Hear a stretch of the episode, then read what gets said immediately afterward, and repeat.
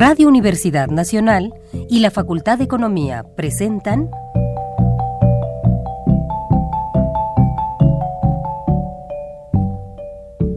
Los bienes terrenales.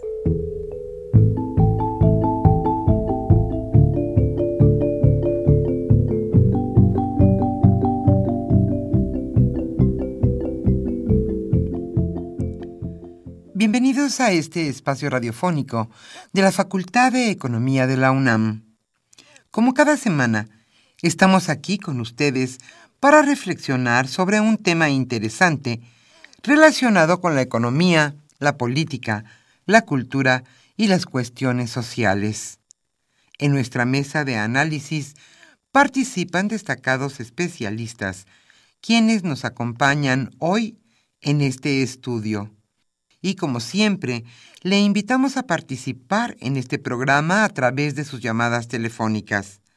Para nosotros es un gusto saber que usted desde su casa, desde su oficina o en el lugar donde se encuentre, se interesa en el tema que tratamos. Nuestro número 5536 8989. Repito con mucho gusto, 5536 89 89.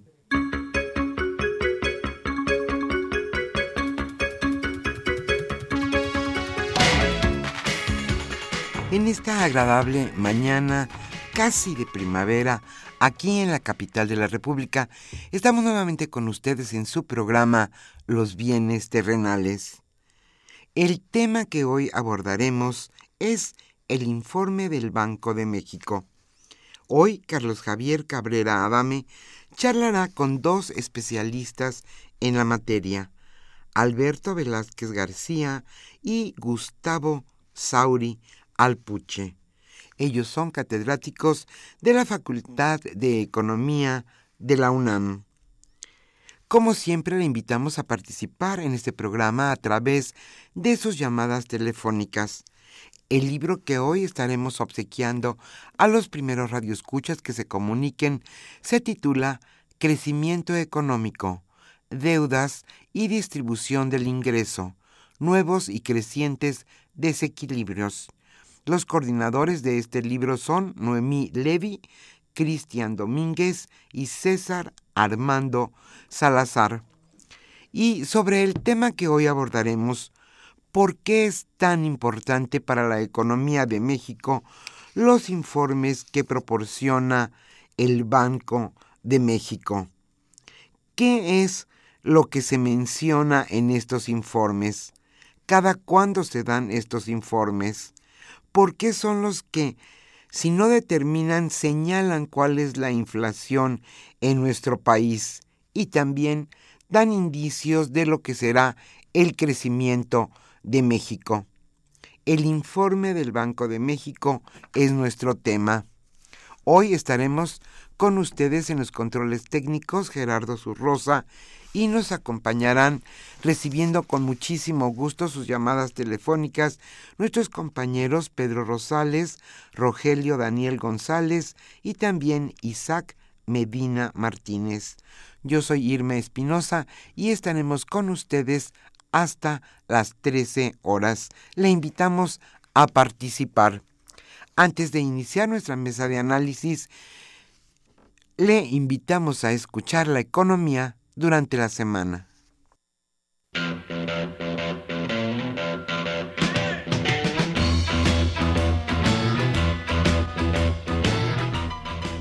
La economía durante la semana.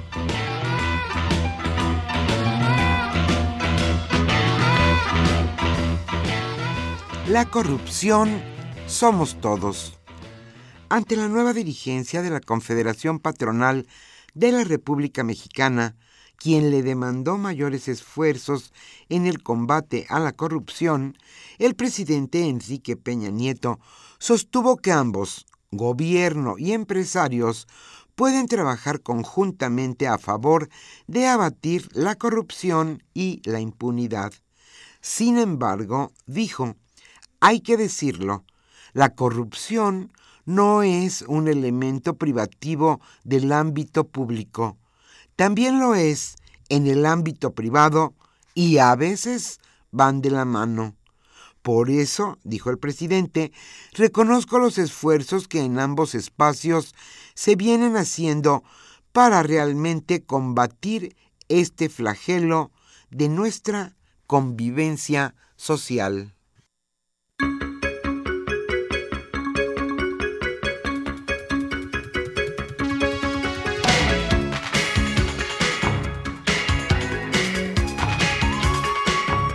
La Coparmex vigilará el debate y aprobación de las leyes secundarias del Sistema Nacional Anticorrupción.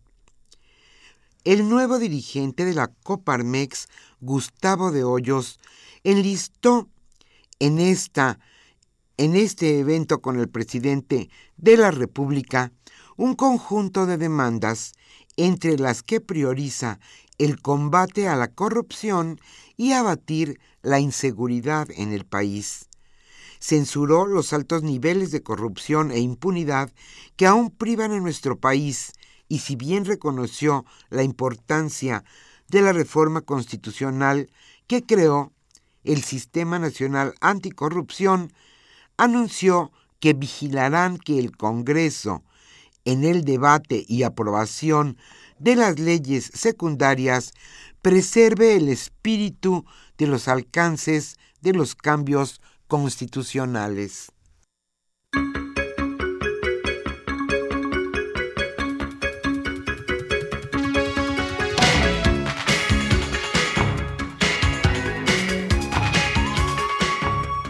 Casi 300.000 firmas apoyan la ley 3 de 3 organizaciones civiles y académicas entregaron esta mañana al Senado 14 cajas con 291.467 firmas que respaldan la iniciativa ciudadana de la Ley 3 de 3, que busca la obligación de los funcionarios públicos de presentar sus declaraciones patrimoniales de intereses y también la fiscal.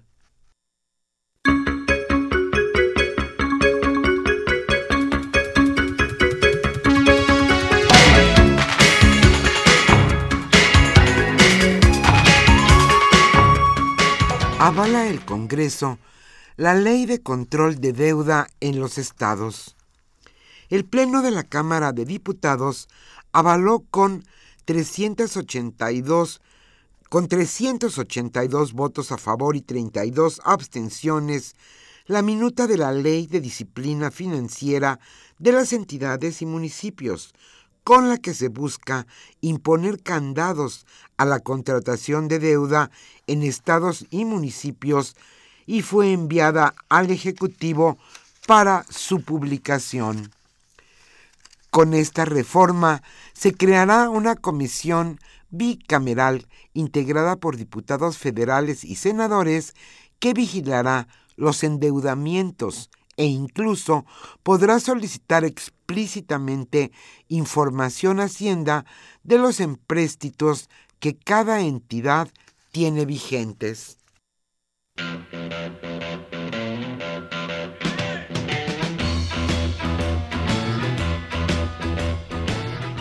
El tema de hoy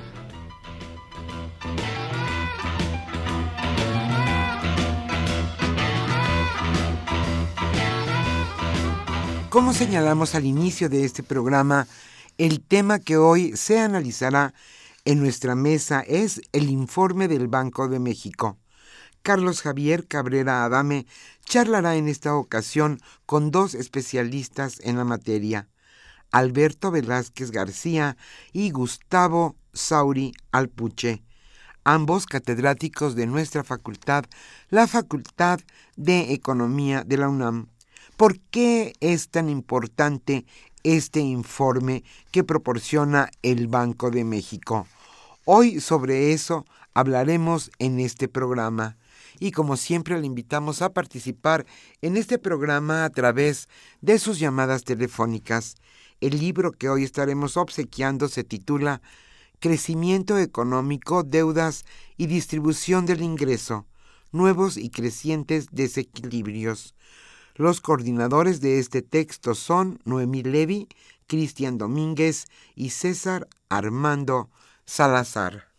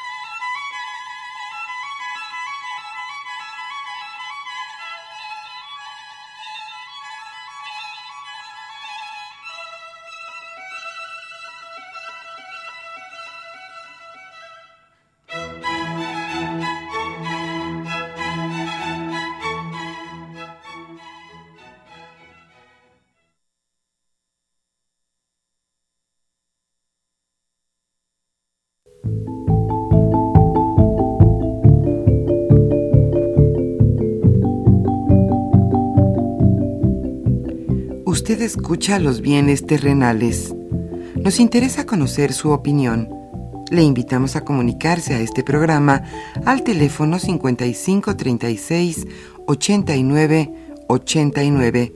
Repetimos con mucho gusto, 5536 89 89. Muy, muy buenas tardes, estimados redescuchas de los bienes terrenales.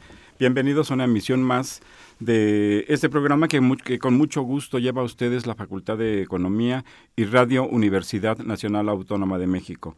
Eh, hoy vamos a, revisar, analizar, a comentar el cuarto informe eh, trimestral que se presentó la semana pasada, exactamente el 3 eh, de marzo, por el Banco de México.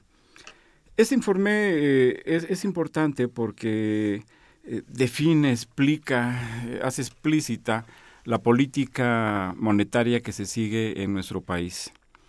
Cabe simplemente, entre paréntesis, señalar que la política monetaria es un instrumento muy importante de, que utiliza el gobierno para actuar sobre el nivel de precios, para tratar de controlar la inflación y, básicamente hasta ahí.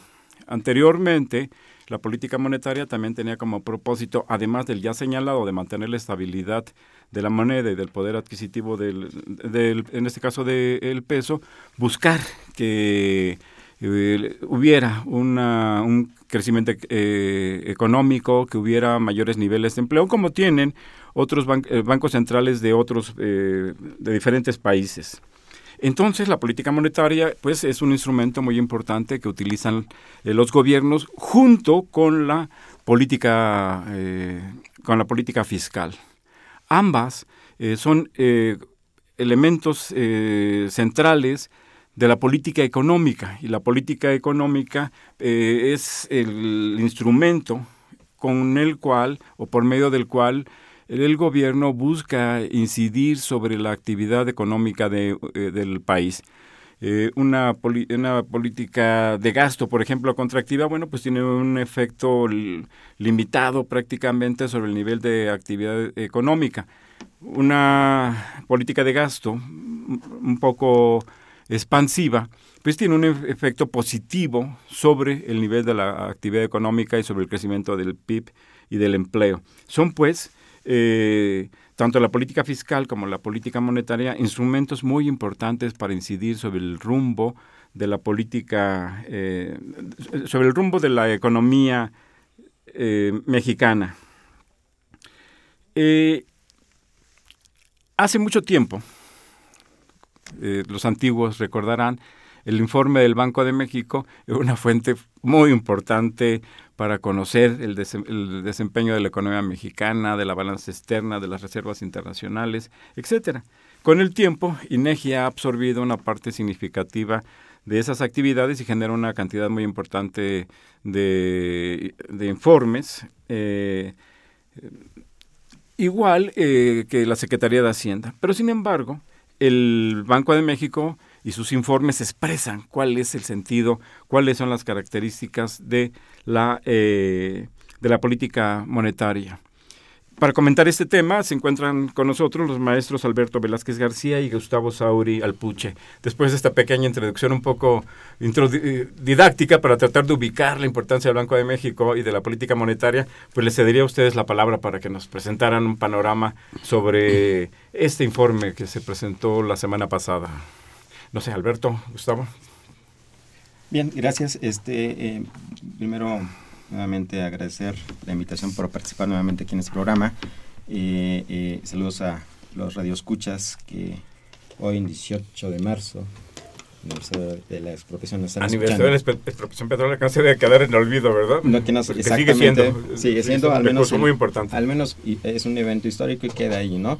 Y, y, fíjate, curiosamente, eh, eh, da la casualidad también, en unos quizás minutos más, este, el Banco de México emitirá bueno, hay reunión ¿no? de la Junta eh, este, del, Banco Central Mexicano y va a emitir su postura ¿no? de política monetaria en, justamente casi al finalizar el programa. ¿no? Entonces, coincidencia porque es eh, eh, un, evento que esperan los mercados. ¿no? Bueno, el, como tú comentabas, Javier, yo creo que históricamente el informe es un documento relevante para el seguimiento no solo, como tú comentabas, de la parte eh, de la actividad eh, eh, monetaria del país. este informe, recordemos que incluye no solo un análisis de la inflación, de la actividad económica, del comportamiento de otros indicadores económicos del país y sobre todo la ejecución de la política, de la política monetaria, tal como lo expresa el mismo informe. ahora, efectivamente, tenemos un cambio, un cambio, yo creo, de esos, tú comentabas en el pasado estos informes, eh, por el contexto. Digamos, hay algunas similitudes, pero hay cambios sustanciales ah, eh, eh, de lo que podemos nosotros encontrar en el contexto económico. quizás hace 30 años o 20 años, por ejemplo, hablar que la moneda mexicana registrara una devaluación en un periodo, digamos, de un año de 30%, era un, una alerta, no, no, era una alerta, era, digamos, un, un, eh, tema bastante eh, dramático para, para, nuestro país, porque generalmente estos procesos de devaluación estaban asociados a procesos de desestabilización y que generaban una situación que ya conocemos, pero que sin embargo no lo tenemos.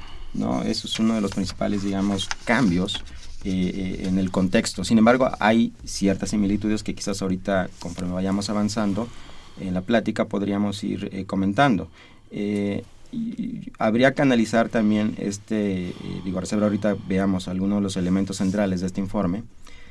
También poder analizar qué falta en este informe, qué falta en, en, este análisis del Banco Central y también con el contexto, porque Ah, también tenemos, yo creo, algo que, eh, digamos, caracteriza los, el análisis económico actual, que es lo cambiante que es. Es muy volátil y creo que nos estamos acostumbrando a esta volatilidad. Especialmente después de la crisis, digamos, de 2008-2009 a nivel internacional, asistimos, digamos, a un panorama eh, de crecimiento muy débil en algunas regiones y mucha volatilidad.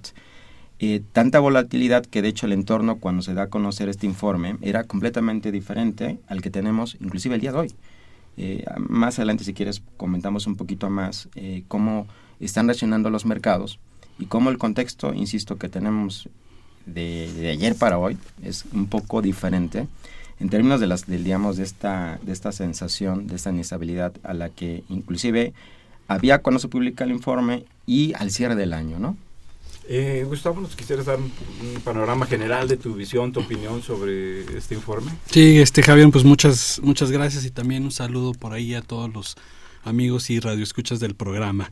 Bueno, yo eh, empezaría eh, pues haciendo referencia a lo que consideraría que son los dos cambios más importantes que veo en el informe de, del que tú hacías referencia hace 20 años, que pues, eh, pues en ese entonces como que era un, era un documento central importantísimo para cualquier economista interesado en, en el análisis de la política económica de México, pero que, y digamos, muy profundo y muy detallado, a veces un tanto técnico, digo, para quienes no estaban familiarizados o formalmente en la parte académico-profesional con el análisis económico.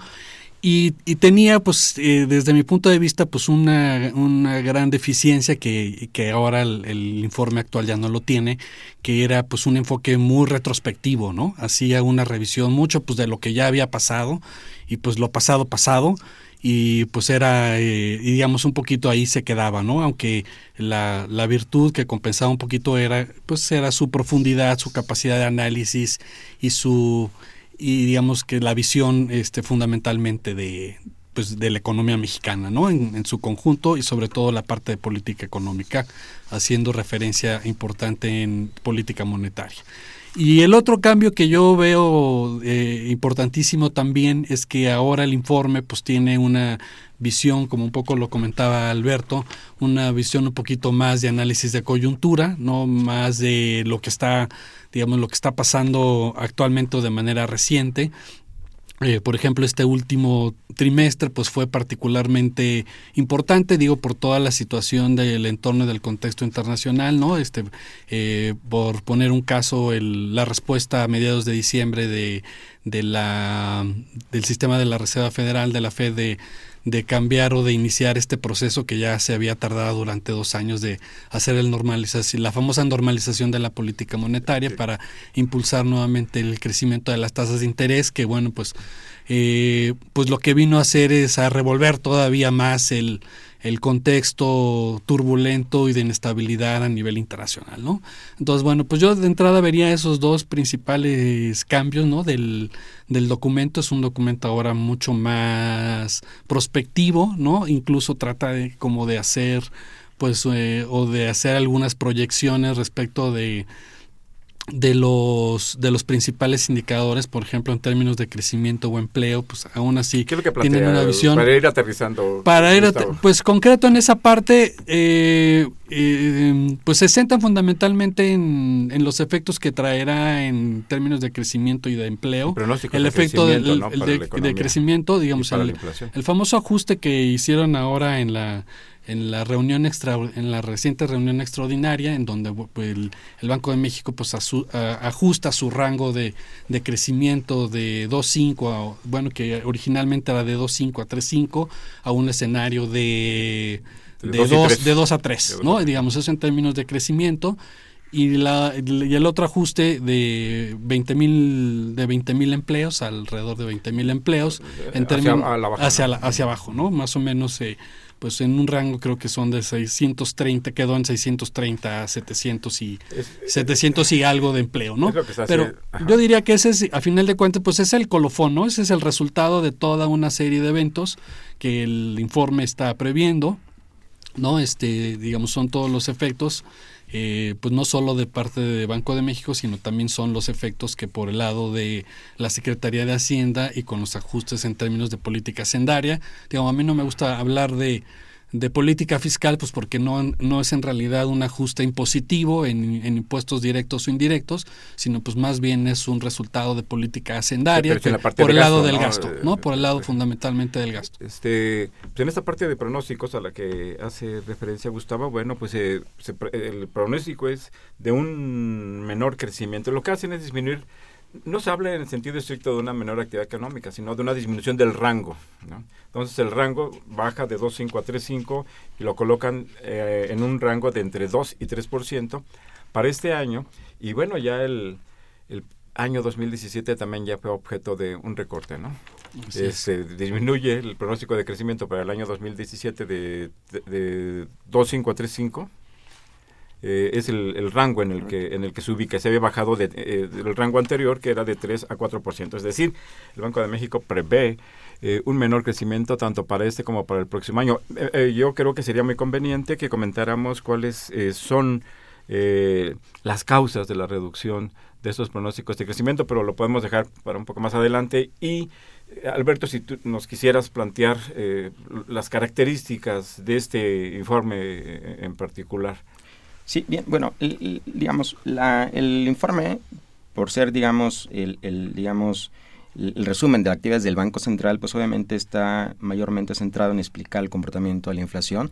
Hay que resaltar, yo creo que uno de, de los elementos eh, que vale la pena eh, eh, mencionar es de que cierra el año 2015 con la inflación histórica más baja desde que se tiene registro, desde que se mide, ¿no? Es un hecho, digamos, inédito, algo que, digamos, las generaciones actuales eh, no están acostumbradas este, eh, eh, a pensar en que esto era algo común, ¿no? Tener tasas altas. generalmente, digamos, justamente es una de las diferencias, ¿no? Que comentamos, de, los informes de hace 20, 20 años, estábamos siempre, el, el, tema era cuál era, digamos, la, hacia dónde iba este, a converger hacia arriba, digamos, la inflación tasas elevadísimas. Y hoy estamos en, niveles eh, históricos bajos. Eh, cierra el año, eh, digamos, con esa, con esa tasa y evidentemente ya los efectos, digamos, de la inestabilidad financiera de la última parte, de, digamos, del año, básicamente por el tema este, del tipo de cambio, afecta ya esta inflación, lo ya lo vimos en los primeros este, dos meses de este año, donde hay un repunte y, eh, de hecho, en, el mismo informe, el Banco Central prevé que eh, temporalmente, así lo, lo, maneja el Banco Central, esa inflación se ubique por encima inclusive del, del, del, nivel objetivo de 3% para ajustarse hacia el fin del año. Eh, básicamente explicado por incrementos estacionales, lo, lo, plantea el Banco Central, y por el impacto ahorita que va a tener, y que ya tiene el, tipo de cambio. Em, y el otro tema obviamente se centra en el análisis de el crecimiento económico, ya lo comentabas, ¿no? Finalmente la economía cierra con un crecimiento anual de 2.5, con un proceso de eh, ralentización en, la, en el último trimestre, que resultó inferior al, al, del cierre del trimestre previo, del, del, tercero, aunque por encima de las previsiones que tenía el Banco Central, ¿no? Eh, y, em, y finalmente, quizás la parte eh, que queda de ver este informe es, en, y, lo comentaba eh, eh, Gustavo, es que deja de lado quizás mucho del análisis interno, el análisis económico y sobre todo las finanzas públicas. Porque prácticamente en el informe lo que uno, digamos, observa es que digamos, la explicación que da de, de la, del proceso de depreciación de la moneda mexicana lo atribuye prácticamente a factores externos. Digamos, lo cual es cierto. Finalmente, el mercado internacional eh, de, eh, financiero eh, registra una volatilidad impresionante, sobre todo el segundo semestre del año. Y la baja del precio del petróleo. Y la baja del precio del petróleo. Digamos, en un primer momento, esto es cierto, sin embargo, eh, para muchos analistas financieros y el mismo y el, digamos el mercado, lo que ya refleja en el último trimestre del año es la preocupación de que el precio del petróleo finalmente está afectando eh, las finanzas públicas, pero no es el único hecho. Eh, el, elevado déficit que viene registrando el sector público en los últimos cuatro o cinco años es un tema preocupante. Bastante preocupante porque obviamente genera eh, señales, digamos, claras al mercado de posibles debilidades. Sobre todo porque en el contexto de los últimos cuatro o cinco años, nuestro país ha registrado un elevado endeudamiento. ¿sí? derivado obviamente de estas presiones fiscales de registrar año con año déficits por arriba de tres puntos del PIB. Y es un elemento que quizás el Banco Central lo hace muy sutil, la verdad, eh, eh, lo vamos a ver hacia el final del contexto eh, de los riesgos que él prevé, pero inclusive curiosamente este, lo, lo, lo, pone en los riesgos externos, ¿no? pero quizás podemos ahorita adentrarnos un poquito más este, en estas omisiones que yo considero ¿no? que tiene este, este informe. ¿no? Regresando al, tema de, de, la inflación y de las eh, causas, de los factores que podrían eh, hacer que se elevara o de las causas que podrían hacer que, que disminuyera, inclusive porque el banco presenta en el informe ambos escenarios. Eh, Gustavo, el, Banco de México, eh, de México presenta como un riesgo para la inflación que aumente la actividad económica. Me parece que esa es una, situación en la que, muestra claramente que el banco no se mueve de su objetivo de contener la inflación, de, de mantener la capacidad adquisitiva de la moneda, pero parece que sacrifica muchos, o, que no ve mal, eh, y en todo caso como algo positivo, el hecho de que no aumente la demanda agregada, que no haya más empleo, que, la actividad económica se mantenga relativamente baja, porque al mantenerse relativamente baja, pues como se señala, habría menos presiones inflacionarias. ¿Qué opinas tú de esta situación? Pues qué bueno que, que comentas esto, Javier, porque justamente pues es una de las discusiones que la nueva coyuntura de, de la economía internacional y también de la economía mexicana han, han regresado a este, este debate y esta discusión sobre la prioridad de los dos componentes importantes de la estabilidad macro, que son la inflación y el, y el crecimiento.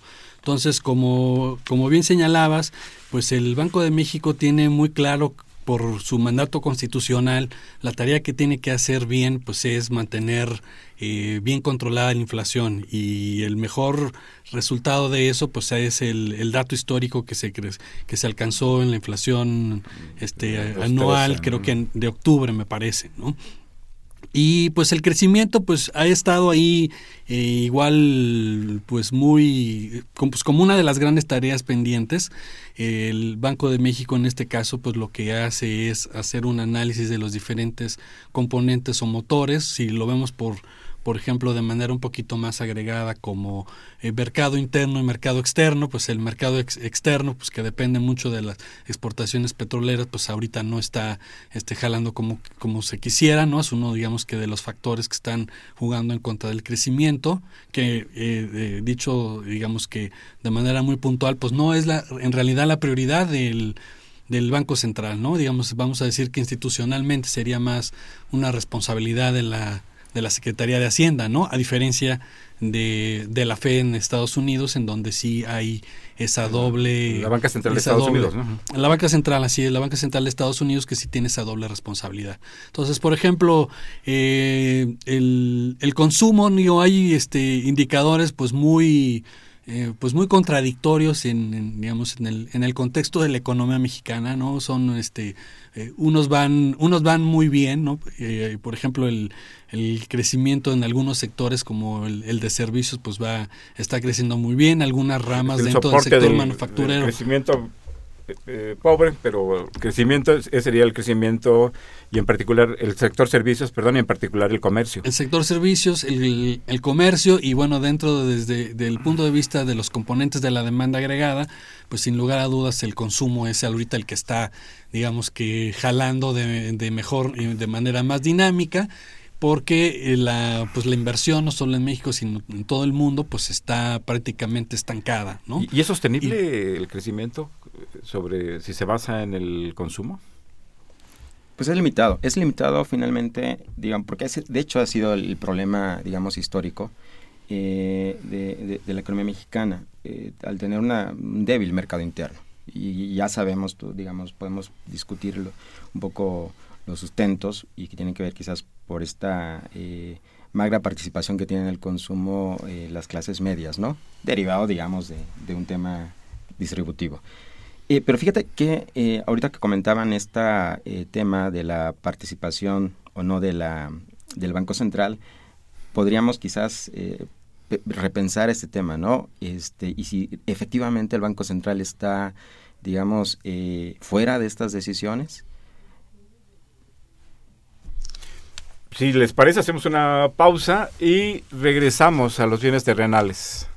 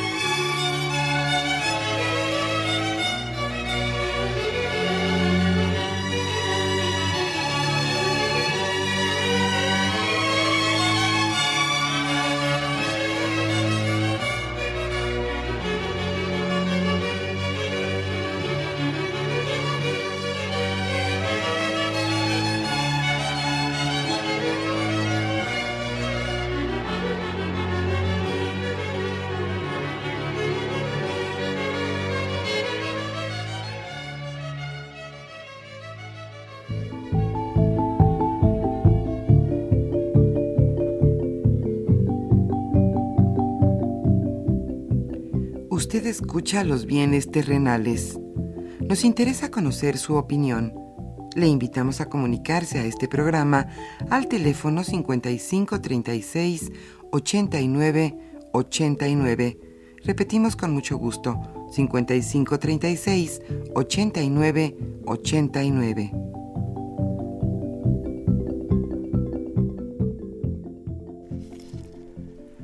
Eh, se encuentran en esta mesa de trabajo eh, Alberto Velázquez García y Gustavo Sauri Alpuche para comentar el reciente informe del Banco de México, el, tema de las tasas de interés, de la depreciación del peso y de su reciente apreciación a partir de un, par de semanas, más del 17 de febrero más o menos, en un mercado, eh, en un contexto internacional altamente volátil. Eh, tuvimos la situación que se presentó en enero de una extrema volatilidad originada por eh, las variaciones en la bolsa de, de China, este, una caída muy acentuada del precio del petróleo y hoy algunos de esos indicadores han, han cambiado, han, alguien diría han tenido una especie de rebote. Eh, ¿Podrías eh, comentar esta situación, Alberto, por favor? Sí, sí, gracias. Justamente lo comentábamos, ¿no? La, la, característica que hemos observado, digo, no es reciente, yo creo que los tres últimos cuatro años de alta volatilidad, pero cada vez más marcada, tú lo comentabas. Terminamos el, el, el, el año con alertas en el tipo de cambio, eh, el precio del petróleo a prácticamente 20 dólares. Inicia enero todavía con mayor inestabilidad. Eh, fíjate, en, que traigo el dato, en, en llegamos a estar en el tipo de cambio hacia poco antes del anuncio, allá por el 15 de febrero, en 18.84 tipo de cambio. Era, era, una, era una, una devaluación de, anualizada de 35% de la, de la moneda, ¿no?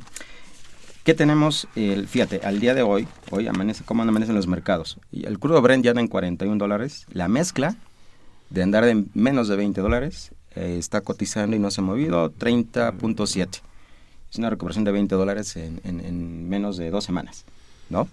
Eh, de tal forma eh, que, eh, digamos, es un entorno que está cambiando de manera muy, muy, muy, muy rápido. De hecho, si tú hoy ves los análisis de los análisis financieros, hoy ya todo el mundo ahora habla de volver a, este, a establecer en un nivel superior los precios del crudo, ¿no? Derivado de los últimos eventos, básicamente porque se está eh, reduciendo la oferta, eh, sobre todo en los países de no OPEP, eh, y obviamente porque el, el, tema del ciclo pasado de precios bajos del petróleo, pues obviamente dejó o está dejando fuera a muchos productores, sobre todo de la parte norte de Estados Unidos. y se está ajustando. Entonces, digo, eso es importante porque es un entorno que está cambiando em, día con día.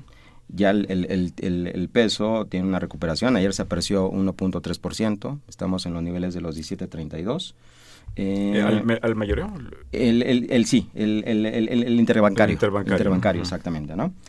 Eh, y entonces, eh, seguramente el día de hoy yo creo que el Banco Central va a tomar en cuenta este entorno y obviamente con el anuncio del, día de ayer de la FED. Finalmente la FED... ¿Va a mantener la, tasa de interés seguramente, mismo nivel? Sí, sobre todo porque ha sido muy conservador el, Banco Central y dado que el Banco eh, Central americano el día de ayer decide, de hecho, suavizar su, su, su, su, su política, su mensaje, eh, eh, ante el entorno que estamos teniendo. Pero fíjate, el, cómo es esta volatilidad y esto, esto este, que se ve reflejado. hace unos días atrás el Banco Central Europeo va en dirección contraria.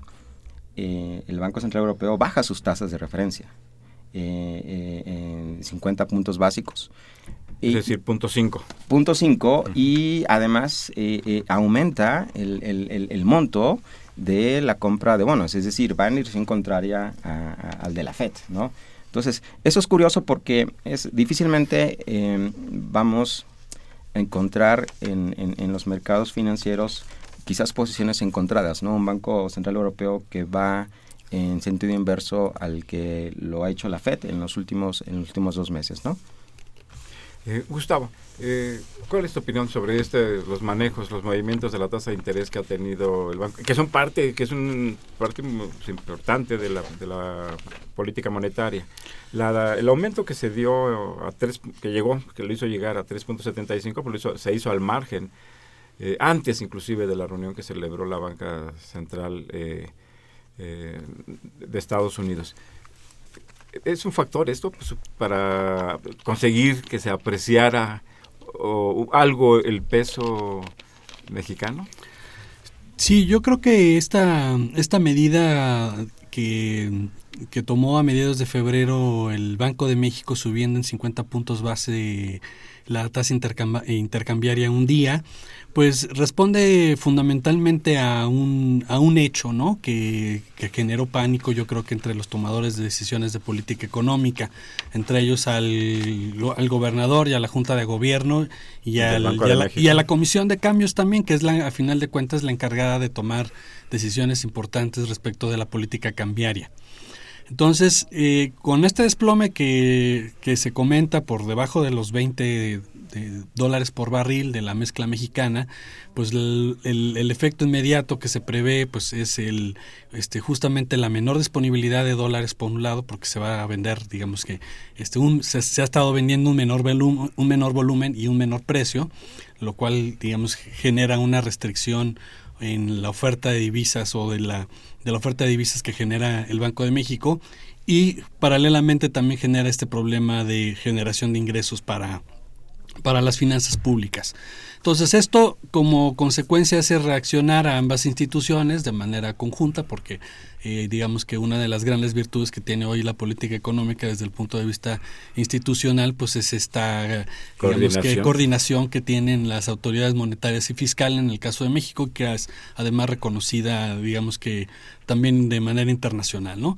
Entonces, eh, si, si recordamos, pues el, el, paquete de medidas, el, digamos, el ajuste de la tasa de interés del que estamos hablando de 3.25, que digamos que se había ajustado en, en, punto 25 unos un par de digamos un par de meses antes o un mes y medio antes digamos que es parte justamente de la misma de la misma tendencia se anuncia junto pues con la con el cambio de orientación en política cambiaria no la digamos la salida de la de la famosa subasta no del este el, reconocimiento de parte de, de la comisión de cambios de que la digamos la estrategia de subastas no había podido digamos contener este digamos, eh, pues este efecto, en, en, este efecto cambiario de depreciación muy fuerte de, del peso frente al dólar que nos llevó a niveles superiores al, a los 15 pesos por dólar, ¿no? Y junto con esto, la tercera medida que se anuncia en este paquete importante, ¿no? que se hace de manera conjunta junto con la Secretaría de Hacienda, que yo digo pues tiene como fundamental origen el, el problema del petróleo, pues es el, el tercer ajuste de por los 132.500 millones de pesos que hace eh, la Secretaría de Hacienda en el presupuesto para 2016, ¿no? Por el equivalente de 0.7% del PIB. Entonces, bueno, son digamos, en un conjunto de medidas de, digamos, es un paquete a final de cuentas, yo diría así muy a la usanza de, de los de con las debidas diferencias de los que utilizábamos y acostumbrábamos mucho a mediados de los años 70 con los famosos programas de estabilización ortodoxos, pues que es a final de cuentas pues un paquete, ¿no? Este sube la tasa de interés del Banco de México, abandona o hace un cambio muy significativo en términos de política cambiaria y junto con esto pues la este también cambio de timón importante para tratar de, de adelantarse a los efectos en finanzas públicas. Y este planteamiento que haces es, es, es de las causas, es uno de los factores que llevó al Banco de México y a distintos analistas a disminuir el pronóstico de crecimiento para la economía. Así es, exactamente, es, exactamente eh, eso. Que, sigue siendo ortodoxo, ¿no? El planteamiento, ¿no? Pues sí, yo diría que, pues ya no tan conservador, digo, ya, ya hay cambios significativos, ¿no? El hecho de, de, hacer este cambio de, digamos, de abandono de la subasta que no sé cuánto tiempo estuvo en, en funcionamiento y, y la decisión, ¿no? Porque explicaba el mismo gobernador en, en el informe pues que la razón fundamental de este abandono del cambio de orientación en la política cambiaria pues es que la subasta era muy previsible no era este pues muy conservadora en, cierto sentido bueno eh, si me permiten un poquito como la, la, analogía, es como siempre si un equipo de fútbol, independientemente del deporte, pues saliera siempre con la misma estrategia hacia adelante, ¿no? Digamos, a final de cuentas un poco, yo creo que el arte de, de muchos de los deportes es esta combinación de defensiva con, con ofensiva. Entonces, la flexibilidad. así es. El, entonces, el Banco de México siempre salía a la ofensiva, siempre salía a ganar y eso ya lo sabían los rivales, ¿no? Ya lo sabían los especuladores. A soltar los dólares. A, soldar, a los soldar los dólares en subasta, ¿no? Entonces, pues eso es un reconocimiento importante de, digamos, de parte del Banco Central, de, bueno, pues ya esta política no nos funciona, y eso abre la posibilidad de una mayor eh, discrecionalidad de digamos aunque el mismo informe y el, mismo gobernador lo, lo, comentan digamos de una de una de una intervención este pues no sé qué tan limpia o qué tan sucia por digamos describirlo un poquito en términos académicos pero diciendo que estas serán de manera muy muy muy eventuales. Eh, si les parece, vamos a ceder eh, el micrófono a nuestros radioescuchas. Antonio Gómez, gracias por llamarnos. Él plantea, Carstens eh, mencionó que la inflación se ha mantenido baja gracias a que se activó el consumo interno. Eh, ¿es, un buen ¿Es un buen momento para consumir y endeudarse? Este, no sé si rápidamente porque se, pues, nos ha ido el tiempo. De, entrada, no, efectivamente, ahorita el, el gran motor, como lo comentábamos, desde el punto de vista de la demanda agregada del crecimiento de México, porque la salida externa pues está digamos que muy lenta y ya, ya expensas de lo que pasa en Estados Unidos. Eh, pues yo diría que eh, no es, no digamos si las tasas de interés son, son más altas pues no es, no, no, es, momento. Y, y, perdón don Antonio pero el señor Carstens lo que señalaba es que la inflación se ha mantenido baja gracias al menor dinamismo de la actividad de, económica. Eh, Alfonso Castañeda gracias por llamarnos plantea el que tanta autonomía tiene el Banco de México con los informes que publica. Pues mucha, digamos, finalmente. Completa, total. es, una autonomía constitucional establecida a nivel constitucional. Desde 1993. 93, con el señor presidente Carlos Salinas de Gortari. Eh, don Leopoldo Ruiz reciba un cordial saludo. Plantea cuál es el grado de confiabilidad del Banco de México y quién evalúa el actuar del Banco de México? Pues es elevada, finalmente, ¿no? Es, em, finalmente es una institución que justamente a lo largo de los últimos años ha mostrado mucha credibilidad, sobre todo en los mercados eh, y en los agentes económicos. Tal es así que llegamos, como comentábamos, ¿no? a niveles históricos de, eh, de inflación el año pasado. ¿no? Eh, José Guadalupe, gracias por llamarnos plantea, si Bancico no fuera independiente sería más eficiente, debido a que no se vería obligado a seguir dictámenes de organismos económicos internacionales.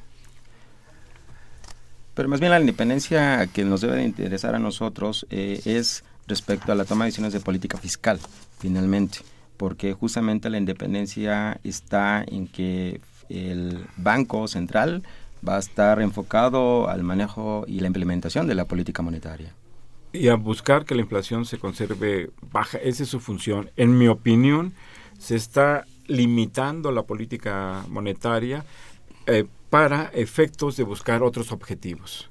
En lo que es su objetivo de mantener baja la inflación, pues sí, sí lo ha conseguido. Da la impresión de que toma medidas que inhiben eh, la actividad económica, que inhiben la generación de empleo en, la población, pero en cuanto a su lógica de mantener una inflación baja, este, lo ha tenido. Habría que cuestionar si es lo único que habría que hacer. Pero bueno, eh, eso se discutió en la Cámara de Diputados cuando se le otorgó la autonomía y cuando se definieron sus funciones. Don Jesús Ríos, recibo usted un cordial saludo. Eh, dice, la pasada convención de banqueros eh, en Acapulco se demostró un optimismo desbordado por las ganancias que dicen se han obtenido en el último año, las ganancias bancarias, ¿verdad? ¿Cómo se contrasta esto con el informe sobre la baja de reservas internacionales de Banjico producto de la especulación? Bueno, son dos, dos, dos temas diferentes. Uno tiene que ver básicamente eh, con, digamos, que ha sido quizás una de las críticas eh, más, eh, digamos, dicho objetivas al, sistema financiero mexicano, las elevadas comisiones que tiene en las transacciones y las operaciones de la banca. Y el otro tiene que ver básicamente con el proceso eh, digamos, de mantenimiento y defensa de la moneda, ¿no? Que, que de hecho, fíjense, el, ahorita comentaba Gustavo el tema de la suspensión de las subastas. A mí, algo que me llamó la atención en su informe, si ustedes revisan en la página 61 del informe del Banco Central, algo que la prensa de hecho no, no, no ha retomado, el, el, Banco Central, eh, una de las justificaciones para suspender las, las, las subastas comenta que se debe a que el banco detecta la participación de algunos agentes en el mercado cambiario y que se llevaba a cabo mediante el uso de modelos de operación automatizada de alta frecuencia que explotaban la naturaleza del mencionado mecanismo de subastas entonces vigente. ¿no? Entonces es un elemento a mí me llamó mucho la atención. Eh, eh, ¿Por qué te llamó la atención? finalmente eh, lo que reconoce es que el, ataque que tuvo, digamos, esas dos semanas el peso mexicano se debe, digamos, a un proceso especulativo y, que detecta el Banco Central. Y, ahí tienen un papel, la banca comercial tiene un papel importante, porque el banco a quien le a, quien subastaba los dólares es a la banca comercial, no al público en general. Entonces, este, quizás explique un poco, don Jesús, esas ganancias tan eh, desproporcionadas que tiene la banca de nuestro país y que envía al extranjero. Don Jesús Hernández, eh, gracias por llamarnos. ¿Qué irá a pasar con los bienes terrenales de nuestro país en presencia de tantas empresas internacionales?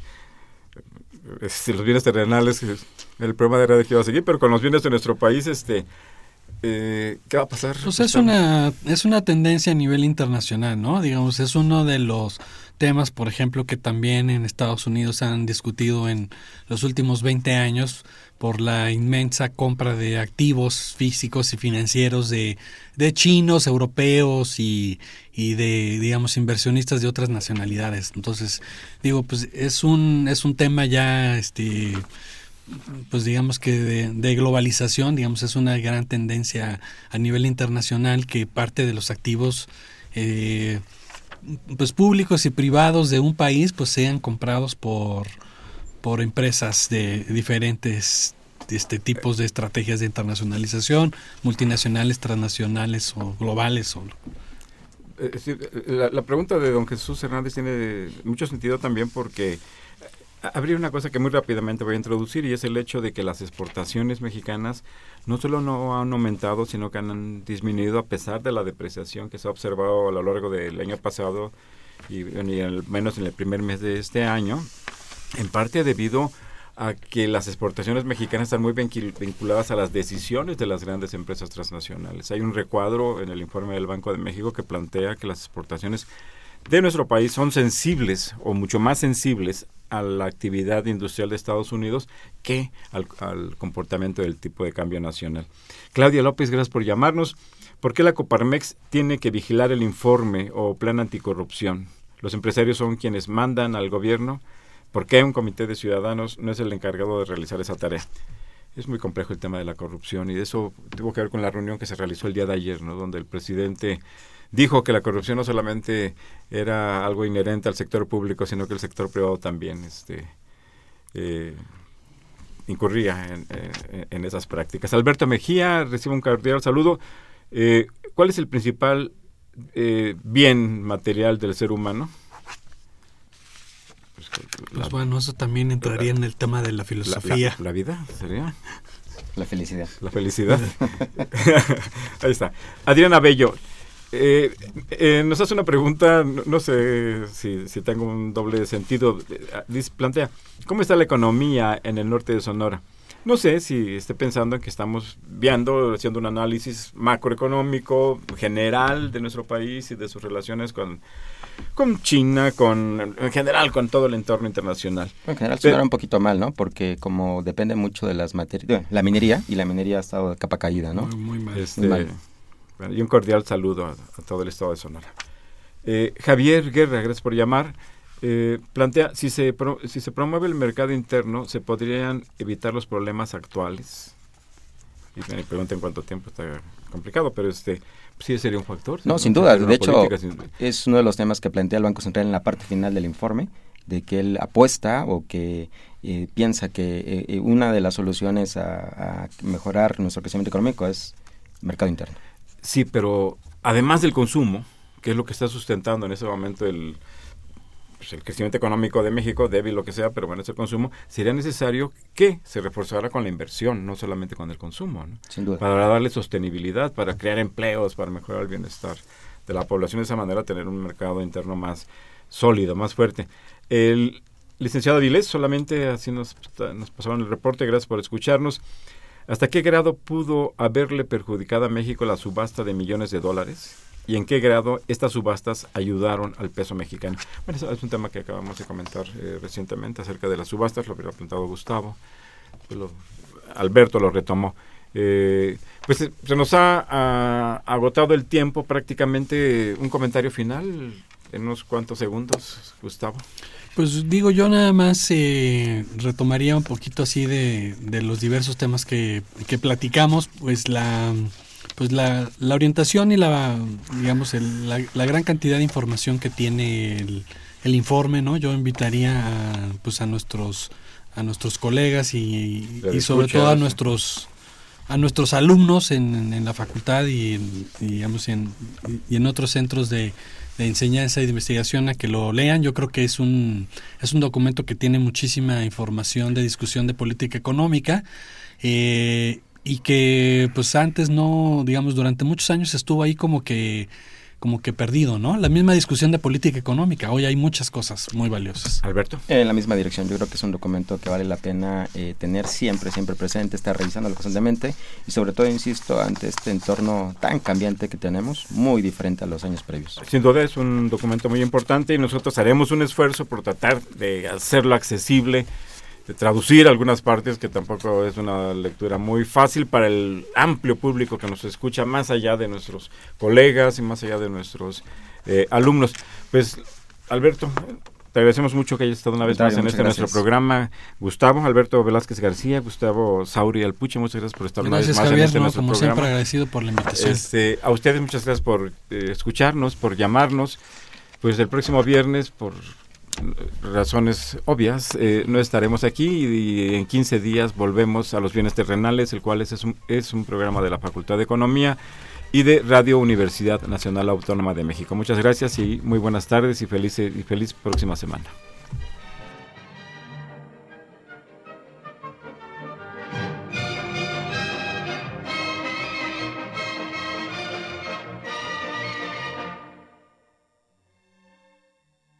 Agradecemos su atención y participación en este programa a través de sus llamadas telefónicas y la invitamos la próxima semana a la misma hora en otro programa más de los bienes terrenales. La coordinación general fue de Carlos Javier Cabrera Adame, la coordinación académica de Aníbal Gutiérrez, Roberto Cabral, Alejandro Pérez Pascual, Rubén Antonio Miguel y Leonardo Lomelí Vanegas. En los controles técnicos, nuestro compañero Humberto Sánchez Castrejón y en la voz y producción su amiga Irma Espinosa, quien se despide de ustedes y le desea un agradable fin de semana.